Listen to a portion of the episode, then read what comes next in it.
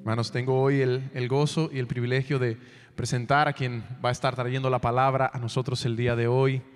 ah, y es mi suegro, ah, el pastor Fausto González de Chávez, a quien ha estado con nosotros en Iglesia del Pueblo desde ah, agosto ah, del año pasado, ah, 2020.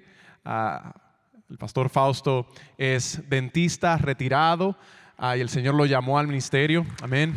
Lo llamó al ministerio hace ya más de una década. También es pastor ordenado ah, y es director del ministerio Hogar sobre la Roca junto con mi suegra, su esposa Laura a un ministerio que se enfoca ah, en matrimonios, en hombres y mujeres y en la fortaleza del hogar para la gloria de Dios. Así que Él hoy va a estar predicando la palabra ah, y oramos que el Señor le use con poder para hablar a nuestros corazones el día de hoy. Así que, Pastor Fausto González.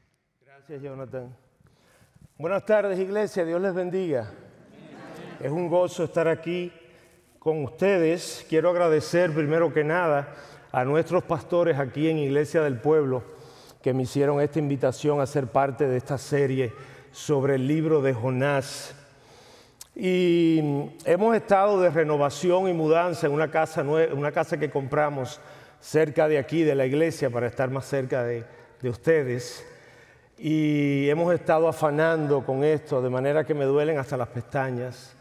Así que si ustedes ven que hago muecas en algún momento, es que me está doliendo algo.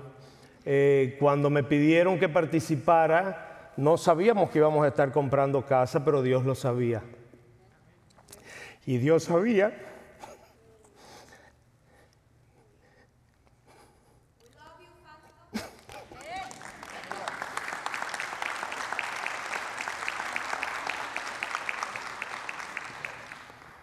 que iban a coincidir las cosas, porque en la debilidad Él nos fortalece. Y, yo me gozo por eso.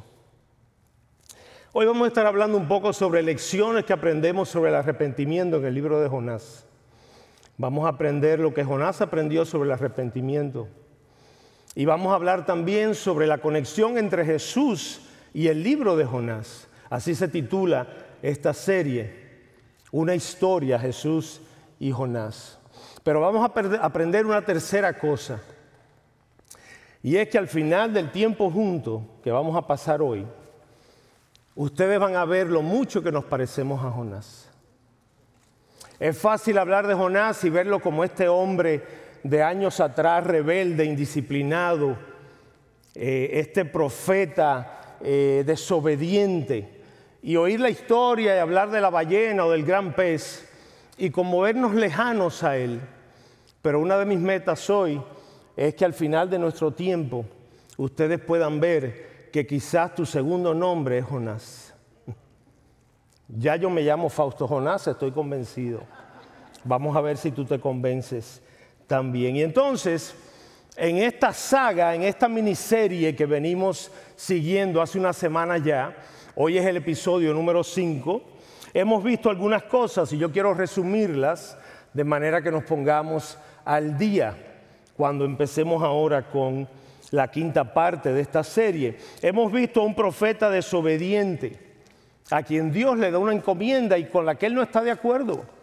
Él no está de acuerdo con Dios en este carguito que Dios le ha dado.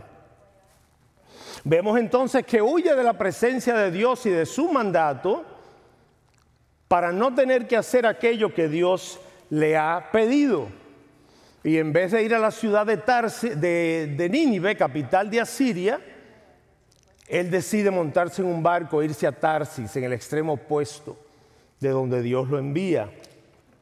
Vemos entonces a Dios salvando y trayendo arrepentimiento a un grupo de marineros dentro del barco cuando ellos ven la obra que Dios hace con este profeta. Cómo Dios obra con este profeta cuando ellos lo lanzan y viene un pez gigante y se lo lleva. Y ahora tenemos a estos marineros eh, inconversos creyendo en el Dios de Jonás. Vemos luego entonces que el pez, el gran pez devora a Jonás y Jonás pasa tres días y tres noches dentro de este pez gigante. Y llamémosle ballena, ¿por qué no? ¿Cuál es el pez más grande en el océano? La ballena. Pues vamos a ponerle ese nombre. Y entonces Vemos entonces en, el episodio de la semana pasada a Jonás dentro del pez orando al Señor, supuestamente arrepentido al verse ahora dentro de, de este pez gigante, creyendo que iba a morir en el mar, se ve ahora dentro de este pez y orando al Señor, viendo cómo Dios ha obrado en su vida y cómo Dios no lo ha dejado escapar. Y entonces hoy llegamos, hoy llegamos al quinto episodio de la miniserie, Jesús y Jonás, una historia. Y este episodio comienza con el gran pez escupiendo, vomitando, como dice la palabra, a Jonás en tierra firme. Y yo quiero que vayamos a la Biblia, que vayamos a, a nuestro texto de hoy. Y si se ponen de pies, por favor, como tenemos la costumbre de leer la palabra, y vamos a estar leyendo Jonás capítulo 2, el último versículo, el versículo 10 y todo el capítulo 3. Dice así la palabra de Dios. Entonces el Señor dio orden al pez y éste vomitó a Jonás en tierra firme. Gracias. Capítulo 3, versículo 1. La palabra del Señor vino por segunda vez a Jonás levántate, ve a Nínive, la gran ciudad, y proclama en ella el mensaje que yo te diré. Y Jonás se levantó y fue a Nínive conforme a la palabra del Señor. Nínive era una ciudad muy grande, de un recorrido de tres días. Entonces Jonás comenzó a recorrer la ciudad camino de un día y proclamaba, dentro de cuarenta días Nínive será arrasada. Entonces los habitantes de Nínive creyeron en Dios y proclamaron ayuno y se vistieron de silicio desde el mayor hasta el menor de ellos. Cuando llegó la noticia al rey de Nínive, éste se levantó de su trono, se despojó de su manto, se cubrió de silicio y se sentó sobre ceniza. Y mandó proclamar y anunciar en Nínive, por decreto del rey y de sus grandes, ni hombre ni animales, ni buey ni oveja, prueben cosa alguna, ni dejen que pasten o beban agua. Cúbranse de silicio hombres y animales y clamen a Dios con fuerza, y vuélvase cada uno de su mal camino y de la violencia que hay en sus manos. ¿Quién sabe? Quizás Dios se vuelva, se arrepienta y aparte el ardor de su ira y no perezcamos. Cuando Dios vio sus acciones, que se habían apartado de su mal camino, entonces Dios se arrepintió del mal que había dicho que les haría y no lo hizo. Padre Santo, venimos a tu palabra hoy y queremos pedirte, Señor, que nos hables personalmente a cada uno. Que no se trate ya de un profeta del, Antiguo Testamento, que no se trate de una historia de, de un pez gigante, pero que tú uses tu palabra para personalizar lo que tú quieres decirnos hoy. Vamos a estar aprendiendo sobre el arrepentimiento. Y yo te pido, Señor, que nos dejes saber si verdaderamente estamos arrepentidos ante ti. Usa este tiempo, Señor, para hablarnos, que podamos saber que tuvimos un encuentro contigo en este lugar. Te lo pedimos en Jesús. Amén y amén. Pueden sentarse, mis hermanos y hermanas. Entonces vemos en el último versículo del capítulo 2 que el Señor da orden al pez y éste vomita a Jonás en tierra firme.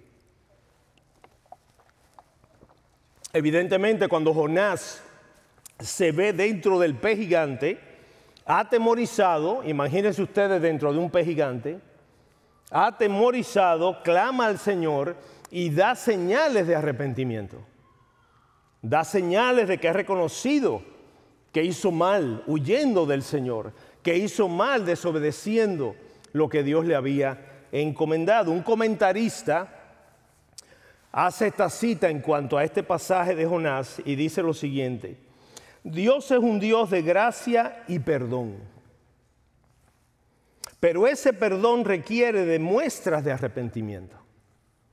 No podemos hacer nada para merecer la gracia y el favor de Dios, pero el arrepentimiento es una muestra de que la gracia de Dios nos ha alcanzado.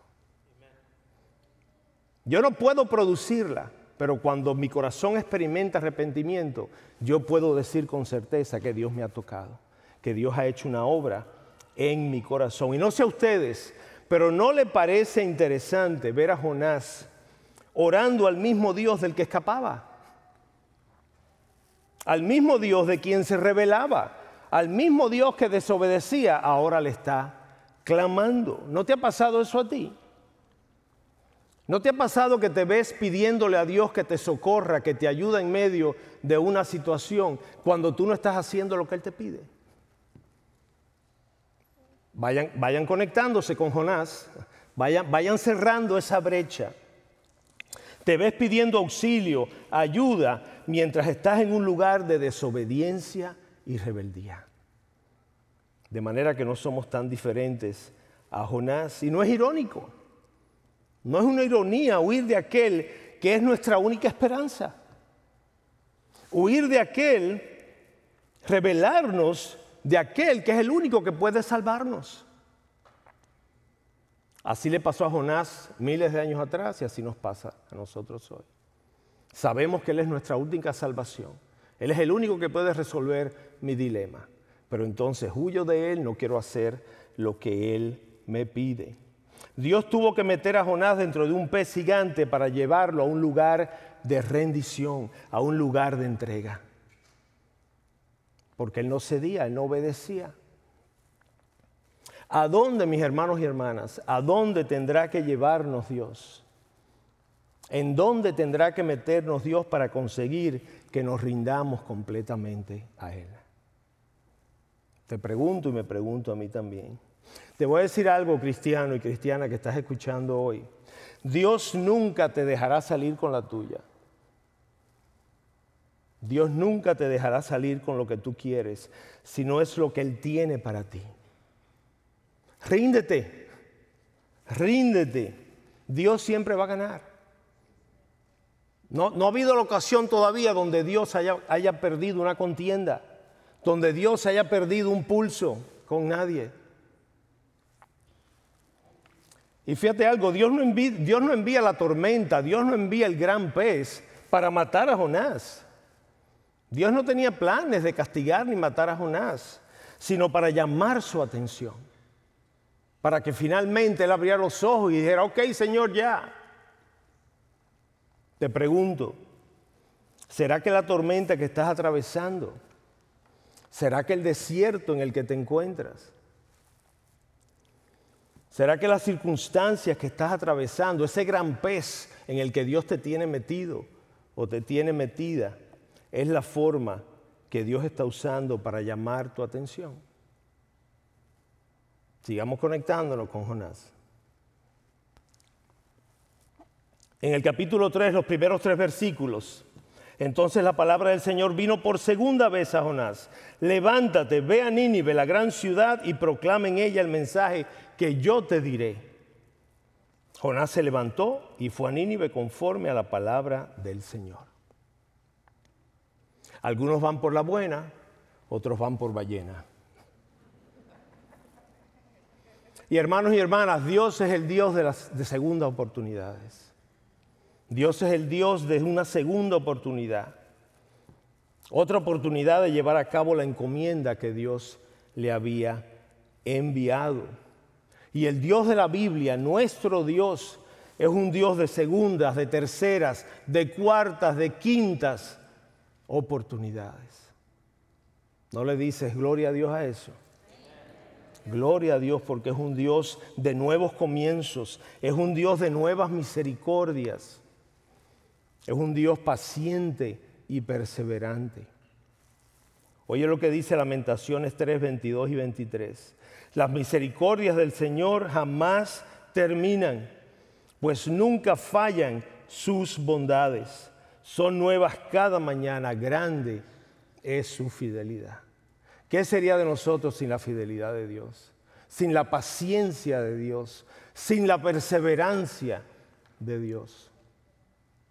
Cuando yo veo la paciencia de Dios conmigo, yo me maravillo, porque yo no hubiera tenido paciencia conmigo hace rato ya.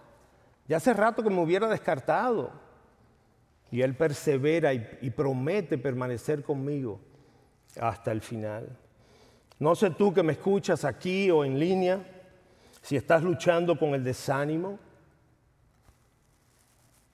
si estás luchando con la decepción de haber fallado,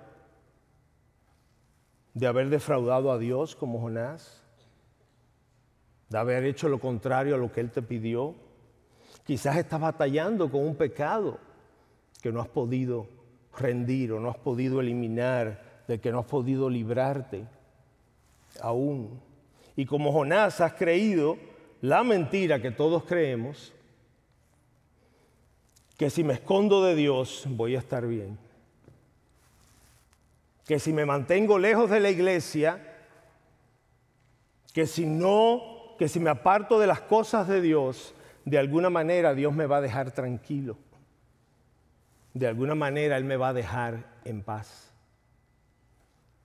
Óyeme bien, óyeme bien de nuevo. Si eres de Dios, si le perteneces a Dios, si Cristo murió por ti, Dios jamás, Dios nunca te deja en paz. Nunca te deja en paz. Y gloria a Dios por eso.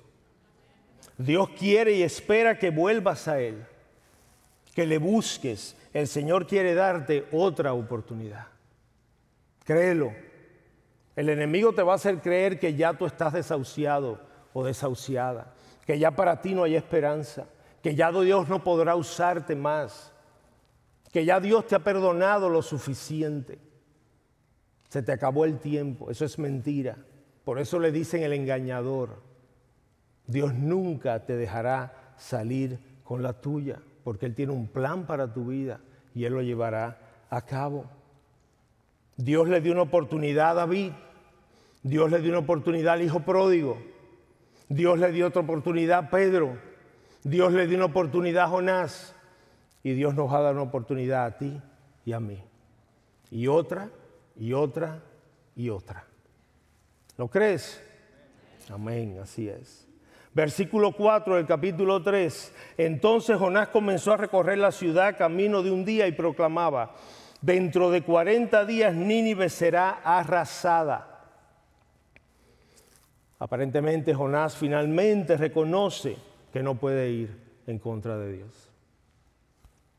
Y entonces lleva a cabo la encomienda que Dios le había asignado. Me pregunto y le pregunto a ustedes también, estamos aplicando esto desde el comienzo, no vamos a esperar los últimos 10 minutos. Les pregunto, ¿estás llevando a cabo la encomienda que Dios te ha dado como hijo, hija de Dios? como discípulo de Cristo, como discípula de Cristo? ¿Estás llevando a cabo la encomienda que Dios te ha dado? ¿Sabes cuál es esa encomienda? ¿La conoces? ¿Cómo, cómo llevar a cabo algo que no conozco? Y si verdaderamente somos cristianos, estamos obedeciendo a Dios en lo que Él pide de nosotros. Es bueno tomar unos minutos y reflexionar en eso, Señor. Yo me digo salvo, yo me digo creyente, yo me digo cristiano. ¿Se está viendo mis obras? ¿Se estoy llevando a cabo lo que tú pides de mí? No hay que ser Jonás el profeta para tener una encomienda. Debemos conocer cuál es y debemos estar llevándola a cabo. Y yo digo, decimos, decimos ser creyentes, decimos creer en Dios, decimos querer obedecerle, pero hacemos cosas, mis hermanos y hermanas, que son opuestas, que son contrarias a lo que Dios nos ha revelado. Decimos, es como un oxímoron, digo ser creyente, digo ser cristiano, pero me veo haciendo cosas que son contrarias a lo que Dios ha dicho en su palabra. Y entonces paso los días echando este pulso con Dios. Él me pide una cosa y yo quiero la otra. Él me dice lo que es bueno en su palabra y yo le digo lo que para mí es bueno. ¿Será que como Jonás somos cristianos rebeldes? ¿Será que como Jonás somos cristianos rebeldes que vivimos batallando con Dios? Unos en franca rebeldía a la Jonás, no, yo no voy. Yo no voy para allá, yo voy para otro lado. No, es que si yo voy, tú vas a, salvar a todos esos eh, eh, mala gente. Pero otros, otros lo hacemos en forma de, de, obediencia tardía, que al final no es otra cosa que desobediencia, mis hermanos y hermanas. Al menos Jonás fue valiente y honesto y le dijo, no voy, porque yo sé que tú lo vas a salvar, yo te conozco. Nosotros, los más cobardes, le dimos, sí, mañana. Sí, después, Señor, después. Déjame acabar esto, déjame hacer lo otro. Pero al final estoy haciendo lo mismo que Jonás, estoy desobedeciendo al Dios que me compró con su sangre. Estoy desobedeciendo a quien, a quien yo le pertenezco. ¿Será que estamos ahí? ¿Será que estamos ahí? Mira lo que dice 2 Corintios 10:5, destruyendo especulaciones y todo razonamiento que se levanta contra el conocimiento de Dios y trayendo todo pensamiento cautivo a la obediencia en Cristo. Vivimos muchos de nosotros en desobediencia al Señor, creyendo estas especulaciones y razonamientos que se levantan en contra de lo que Dios ha dicho.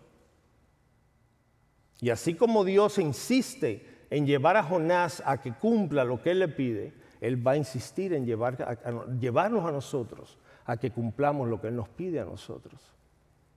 ¿Por qué? Porque le pertenecemos, le pertenecemos a Él, mis hermanos. Ya no nos pertenecemos a nosotros mismos. Tú ves estos hermanos y hermanas que se bautizaron hoy, ellos no se pertenecen ya. Sus vidas no le pertenecen a ellos, aunque se sigan llamando por su nombre, aunque sigan viviendo en la casa que han vivido todos estos años. Sus almas le pertenecen ahora a aquel que murió por ellos en la cruz. Y por tanto nos toca vivir de, de esa manera, obedeciendo al dueño de nuestras almas y no haciendo lo que nosotros queremos.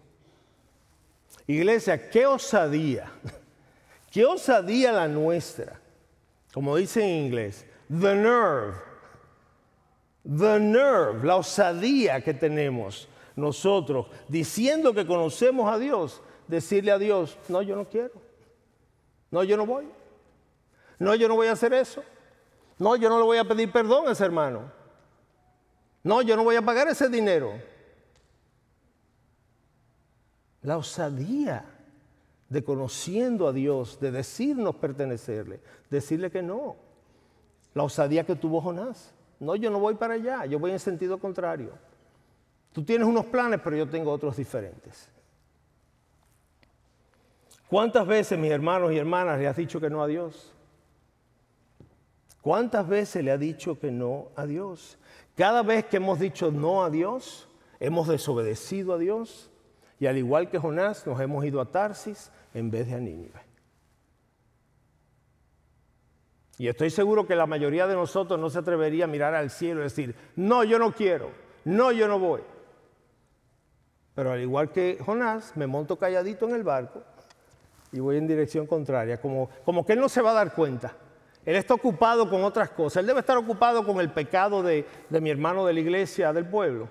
Así que yo me voy, yo me voy en otra dirección. Al final, al final, mi pecado es tan grave como el del hermano, porque estoy desobedeciendo a Dios. Algunos comentaristas bíblicos han dicho, y esto es especulación, entiendo yo, pero algunos comentaristas bíblicos han dicho que cuando ya Jonás, habiendo sido escupido por la, por la ballena, decide obedecer y hacer, eh, eh, llevar a cabo el cargo que Dios le había dado, él va y profetiza la profecía más corta registrada en la palabra de Dios. Dentro de 40 días Nínive será destruida. Y estos comentaristas dicen que es como si él le hubiera dicho a Dios, ok Dios, ya tengo que hacer esto porque no me queda de otra. Ya está, dentro de un pez me metiste. No tengo que hacer, no tengo a dónde ir. Pero entonces yo voy a predicar una profecía bien cortica, cinco palabras, seis palabras. De manera que no me oigan bien o que cuando empiecen a oír ya yo acabé y no oyeron lo que yo dije. Es como ese niño que la mamá lo regaña y lo pone de castigo. Y el niño le dice, ok, yo me voy a quedar aquí, pero por dentro estoy allí. Y de nuevo, estamos especulando, pero a mí no me parece una especulación muy absurda. Viendo, viendo el modus operandi de Jonás, viendo su desobediencia, su rebeldía, no me parece tan absurdo este argumento. La profecía más corta registrada en la palabra de Dios, con el efecto más poderoso revelado en la palabra de Dios. Ningún profeta en la palabra ha, profetizado un mensaje que haya transformado tantas vidas como el mensaje de Jonás. Del profeta que no quería profetizar. El profeta que no quería hacer lo que Dios le pedía. Lo interesante es que cuando Dios quiere salvar almas, cuando Dios quiere salvar a pecadores, Él no necesita una profecía de cinco páginas. Él no necesita un profeta con buena disposición. Él no, necesita un pastor famoso que venga a una conferencia. Él solo necesita un segundo para hacer así y decir, salvo. Y el Espíritu Santo entra y te hace nacer de nuevo. Gloria a Dios, gloria a Dios, que Él usa a hombres y mujeres como Jonás, desobedientes, pecadores, rebeldes, para llevar a cabo sus propósitos. Porque si dependiera, mis hermanos y hermanas, de hombres y mujeres cualificados, ¿cuánto podríamos decir aquí estoy? ¿Cuántos podríamos decir que somos aptos? Gloria a Dios por Jonás. No porque lo hizo bien, no porque lo hacemos bien, pero porque Él lo hace bien. Él lo hace bien y usa a estos seres caídos y pecadores para llevar a cabo sus planes. Versículos 5 al 9. Entonces los habitantes de Nínive creyeron en Dios y proclamaron ayuno y se vistieron de silicio desde el mayor hasta el menor de ellos. Cuando llegó la noticia al rey de Nínive, se levantó de su trono, se despojó de su manto, se cubrió de silicio y se sentó sobre ceniza. Y mandó proclamar y anunciar en Nínive por decreto del rey y de sus grandes. Cúbranse de silicio hombres y animales y clamen a Dios con fuerza. Y vuélvase cada uno de su mal camino y de la violencia que hay en sus manos. ¿Quién sabe? Quizás Dios se vuelva y se arrepienta y aparte el ardor de su ira y no perezcamos. Hermanos y hermanas, la obediencia de Jonás da fruto. La, obediencia de Jonás finalmente da fruto. Y entonces vemos a una población de 120 mil incrédulos asesinos. Los ninivitas, residentes de la ciudad de Nínive, capital de Asiria, eran enemigos del pueblo de Israel. Eran sangrientos, era una, población malvada, perversa. Y muchos dicen que por eso era que Jonás no quería ir a predicarles. Y lo vamos a ver en el episodio número 6 la semana que viene, en la conclusión de esta serie. Cuando él reclama al Señor y dice, que yo sabía, yo sabía que si yo iba y profetizaba, tú los ibas a perdonar y los ibas a salvar. Gloria a Dios. Gloria a Dios que Dios está en el negocio de salvar ninivitas y de salvar pecadores en West Chicago. Gloria a Dios. Hermanos míos, el libro de Jonás, el libro de Jonás es una historia de la gracia de Dios. El libro de Jonás es una historia de gracia. Parecería, podría parecerle a mucho que es una historia de un profeta rebelde, un profeta desobediente. Y sí, ese es su personaje central, aparentemente. Y podría parecer una historia de pecado y de juicio, y eso lo es también. Pero ustedes saben algo, juicio anunciado es gracia. ¿Entendiste? Juicio anunciado es gracia. Y no es ese el Evangelio. No es ese el Evangelio. Juicio anunciado por Dios a pecadores, pero con buenas noticias, buenas nuevas que el mundo debido al pecado está destinado a la condenación eterna. Pero Dios envía a su Hijo para que muriese por nosotros pecadores, de manera que aquellos que hemos sido redimidos por su sangre podamos tener vida eterna junto a Dios. He ahí el Evangelio. Jesús y Jonás. Una misma historia. El mensaje de Jonás trajo perdón y arrepentimiento a los perversos de Nínive. El mensaje de Jesucristo, del Evangelio de Cristo, trae perdón y arrepentimiento y salvación eterna a los habitantes del planeta Tierra. Gloria a Dios. Gloria a Dios. Se va cerrando la brecha entre, José, entre Jonás y nosotros. Dios encarga a Jonás que lleve el mensaje de arrepentimiento y perdón a los pecadores en Nínive. Y asimismo ahora nos encarga a nosotros, Jonases. Acuérdate que yo me llamo Fausto Jonás y tú te llamas José Jonás o María Jonasa. No sé. Él encargó a Jonás que llevara este mensaje de perdón y arrepentimiento y salvación a los ninivitas. Y Él nos pide a nosotros hoy, nos encarga, nos da la encomienda a nosotros hoy que llevemos el, el mensaje del Evangelio de Jesucristo a donde quiera que Él nos envíe. A la China, a la India o al vecino de al lado. No hay que irse lejos, mis hermanos y hermanas. No hay que ser misionero y pasar cinco años en un lugar lejano. A veces es mi cuñada, a veces es el vecino de al lado. Estamos cumpliendo la encomienda que Dios nos ha pedido. Estamos obedeciendo al Señor. Y entonces llegamos a nuestro último versículo de este capítulo 3. Cuando Dios vio que se habían apartado de su mal camino, entonces se arrepintió del mal que había dicho que les haría y no lo hizo.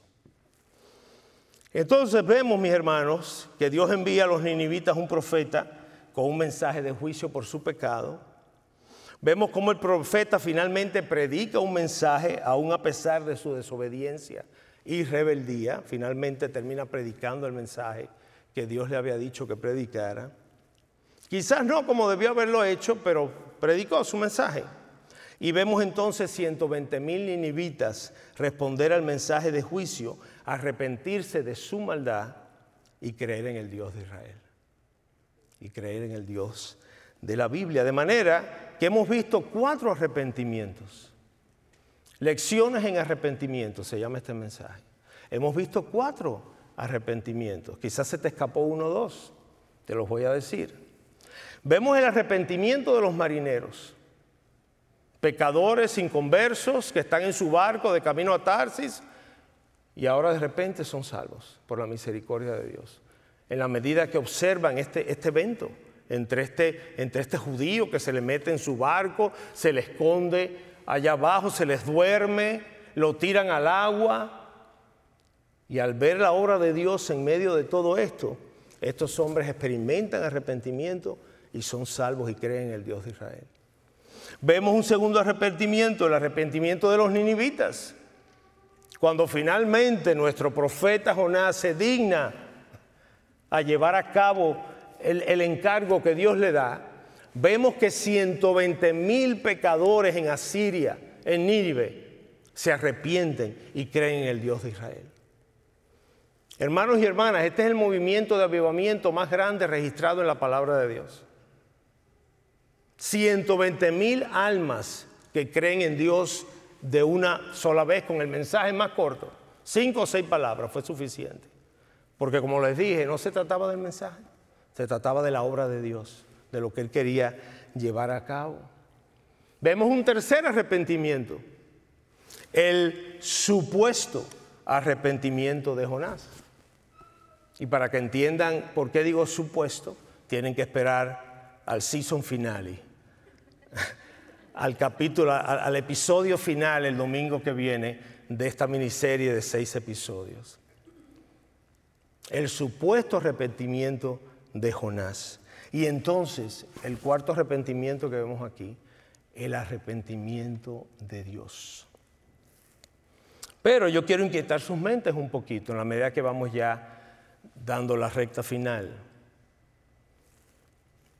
El arrepentimiento, hasta donde yo lo entiendo, ustedes me dicen si creen que estoy en un error, hasta donde yo entiendo, el arrepentimiento es necesario cuando se ha cometido un error. Cuando hay algo malo que hemos hecho que hay que enmendar, cuando he pecado y me tengo que arrepentir. ¿Correcto? Amén. Ah, eso es lo que entiendo yo por arrepentimiento. Si yo no he hecho nada malo ni me he equivocado, yo no tengo por qué arrepentirme. Mi pregunta para ustedes esta, esta tarde, ¿acaso se equivoca Dios? ¿Acaso peca Dios? ¿Cometerá errores Dios por los que debe arrepentirse? ¿Es eso consistente con lo que conocemos de Dios en su palabra? ¿Cómo consolidamos estos versículos, este, este Jonás 3.10, con la teología que conocemos? Yo te quiero citar algunos, no los tienen que buscar, yo voy a decirlos rápido por asunto de tiempo. Pero yo te voy a citar algunos versículos en el Antiguo Testamento y el Nuevo Testamento. Y yo no te voy a dar la solución del dilema. Yo no te voy a dar la respuesta. Yo quiero inquietarte a que tú leas, a que tú busques, a que tú escudriñes, porque así es que el Espíritu Santo nos enseña a través de la palabra de Dios. Oye lo que leemos en el Antiguo Testamento en Génesis 8:21. Nunca más volveré a maldecir la tierra, dice Dios. Nunca más volveré a destruir todo ser viviente como lo he hecho. Esto lo está diciendo Dios a raíz del diluvio, cuando destrozó el planeta por la gran inundación y salva a Noé y a su familia y a los animales. Joel 2.13 porque Dios es compasivo y clemente, lento para la, ira, abundante misericordia, y se arrepiente de infligir el mal. Luego vemos a Jonás, nuestro actor principal de la miniserie. En el próximo capítulo, el último capítulo, capítulo 4, versículo 2, yo sabía que tú eres un Dios clemente y compasivo lento para la ira y rico en misericordia, y que te arrepientes del mal anunciado.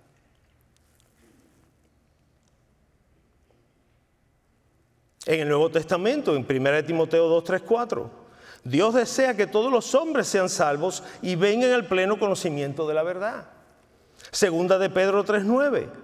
El Señor no quiere que nadie perezca, sino que todos vengan al arrepentimiento. De manera que vemos en estos textos, hermanos y hermanas, un Dios que se arrepiente del diluvio, que quiere que todos sean salvos, que se arrepiente del mal que anuncia.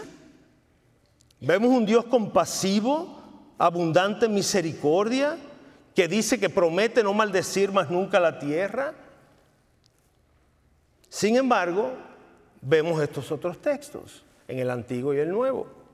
Números 23, 19.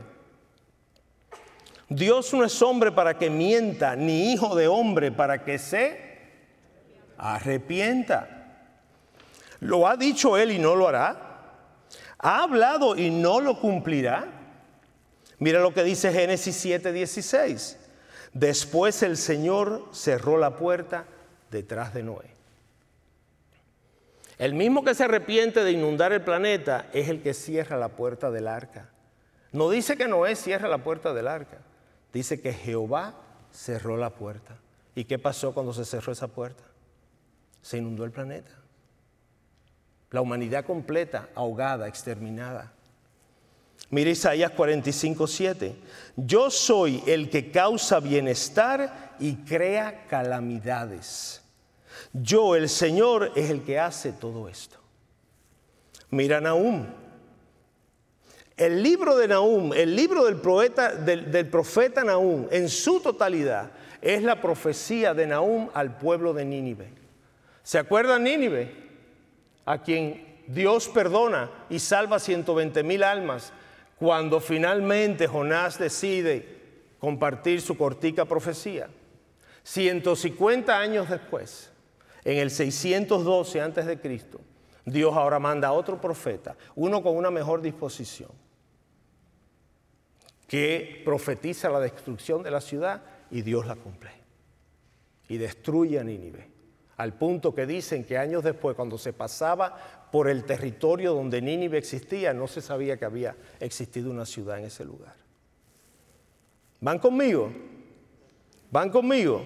Mira lo que dice el Nuevo Testamento para cerrar esta parte. Juan 15, 16. Ustedes no me escogieron a mí, yo los escogí a ustedes. Hebreos 10, 31. Horrenda cosa es caer en manos del Dios vivo.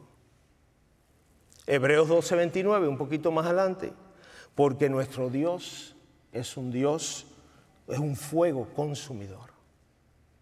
De manera que vemos a un Dios compasivo, clemente, tardo para la ira, que no quiere que nadie se pierda, que se arrepiente del mal del, diluvio, por ejemplo. Pero entonces vemos estos textos que nos dicen que Él es fuego consumidor, que es horrenda cosa caer en manos del Dios vivo, que destruyó a la misma ciudad que perdonó 150 años delante. Iglesia, nos toca reconciliar estos textos a la luz del consejo completo de la revelación de Dios. Muchos académicos establecen que esta forma de hablar, cuando, cuando vemos en Jonás 3 que Dios se arrepintió, en el versículo 10, que Dios se arrepintió del mal que les había augurado, que le había anunciado, eso se habla en un lenguaje antropomórfico. Eso significa, son formas humanas de hablar para que nosotros los humanos de conocimiento limitado podamos entender cosas de Dios que son inentendibles, son incomprensibles, porque son muy grandes para nosotros entender. ¿Quién conoce la mente de Dios? De un ser incontenible, invisible, todopoderoso. Pues nos enseñan que estas son formas en las que la Biblia nos explica algunas cosas, de manera que nosotros, simples humanos, ayudados por el Espíritu Santo, podamos entender mejor lo que la palabra está queriendo decirnos. Yo no te voy a dar mi opinión, yo no te voy a dar la respuesta a esto. Yo te estoy inquietando a que tú vayas a la palabra de Dios y puedas conciliar estas cosas. Porque tú sabes que, como nos predicaban el domingo pasado, este es nuestro Dios. Es que yo no entiendo, yo no entiendo dónde estaba Dios cuando se desplomó el edificio allá en Miami. En la palabra lo vamos a descubrir. Pero yo tengo primero que conocer al Dios de la palabra, no al Dios de mi invención, no al Dios que yo creo que es, sino el Dios que se ha revelado. Y aquí en este versículo 10 del capítulo, del capítulo 3 de Jonás, Dios nos adentra en ese mundo cuando Él dice que Él ahora se arrepiente del mal que le había anunciado a este pueblo. ¿Sabía Dios desde la eternidad pasada que Él iba a perdonar a estos pecadores y que los iba a salvar? ¿Tiene Él planes de destrucción para Nínive y cuando ve su reacción y su respuesta favorable dice, ay no, pues mira, como se portaron bien y respondieron, no los voy a matar ahora? Tenemos que conocer estas cosas, mis hermanos, porque ese es nuestro Dios. Ese es el Dios en el que hemos creído. Ese es el Dios que hemos puesto nuestra confianza. Si no lo conocemos, ¿qué será de nosotros? Hasta donde Él nos permite conocerlo. Claro está. Oye algo, Dios es soberano. Dios es omnisciente. Dios todo lo sabe, Dios todo lo conoce. Dios tiene un plan redentivo, redentivo, redentor, elaborado desde la fundación del mundo y que está llevando a cabo hasta la culminación de los tiempos. ¿Dices amén a eso? Ese es nuestro Dios.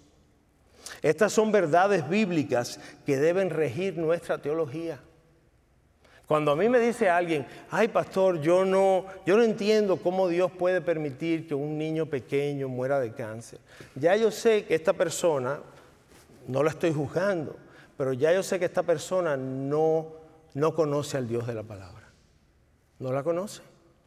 Que esté de acuerdo con él o no, eso es otra cosa. Que cuando se derrumbó ese edificio en Miami hace unas semanas atrás, yo no podía concebirlo y no podía sacar ese pensamiento de mi mente, de esas familias destruidas en cuestión de minutos en ese edificio. mi, humanidad limitada no me permitía concebir cosas así. Pero tú sabes lo que yo hago en ese momento. Yo traigo mi mente limitada y mis dudas a la palabra de Dios.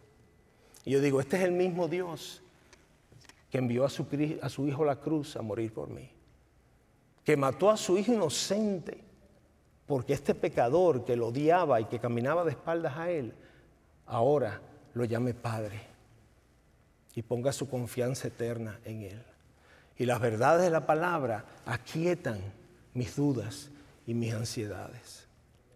Pero yo tengo que conocer al Dios verdadero, porque si no es como un genio de la lámpara mágica, que hace y es como yo quiera que Él sea, y lo que Él diga, lo que yo quiera que Él diga. Oigan bien, mis hermanos, en la medida que cerramos ya. Dios elige perdonar a los habitantes de Nínive, enemigos del pueblo de Dios. Terrible población, famosa por los sanguinarios que era. Y por eso envía un profeta con un mensaje de juicio por la, por la maldad de esta gente, por la maldad de este pueblo. Y aunque ese mensajero trata de escapar de la misión que Dios le ha encargado, que Dios le ha encomendado, Dios lo lleva, lo obliga a obedecer y a cumplir ese encargo. Dios prepara el corazón entonces de 120 mil ninivitas para que cuando escuchen al profeta creyeran en Dios y se arrepintieran y así sucedió. Conforme a la voluntad de Dios. Dios hace lo que Él quiere. Dios hace lo que le place. Es posible que hoy es posible que hoy Dios haya preparado tu corazón para que escuchar, a la hora de escuchar este mensaje, tú sintieras convicción de pecado.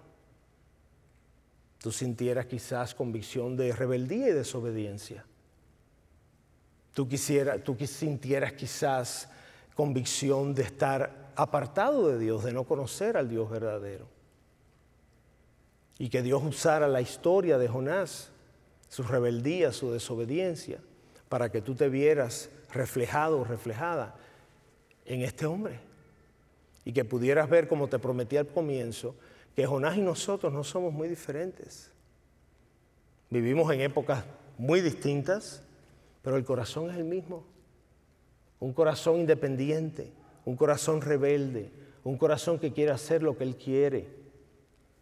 Un corazón que dice, sí, yo amo a Dios, pero mi vida es mía y yo hago con ella lo que yo quiero.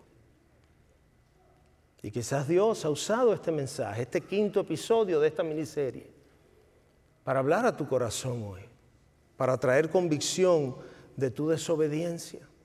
Y yo quiero ahora en estos minutos que nos quedan, hablarle a dos grupos. Un primer grupo son aquellos de ustedes aquí o que nos ven en línea, que se han dado cuenta que probablemente no conocen personalmente a Jesucristo. Puede que se llamen cristianos, puede que vengan a iglesia del pueblo los domingos, si no hay algo mejor que hacer. Puede que hayan crecido en un hogar cristiano y por ende se consideran creyentes.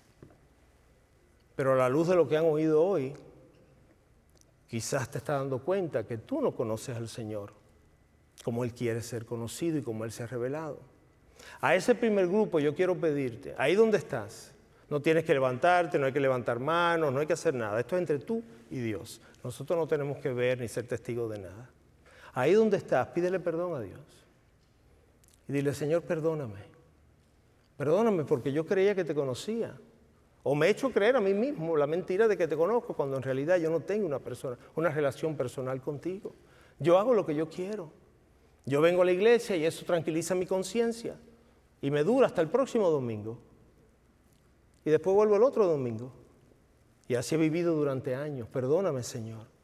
Ten piedad de mí, pecador, como dijo el publicano en Lucas. Eso lo haces ahí, en un segundo. Es entre tú y Dios. Señor, perdóname y sálvame. Envía tu espíritu a morar en mí.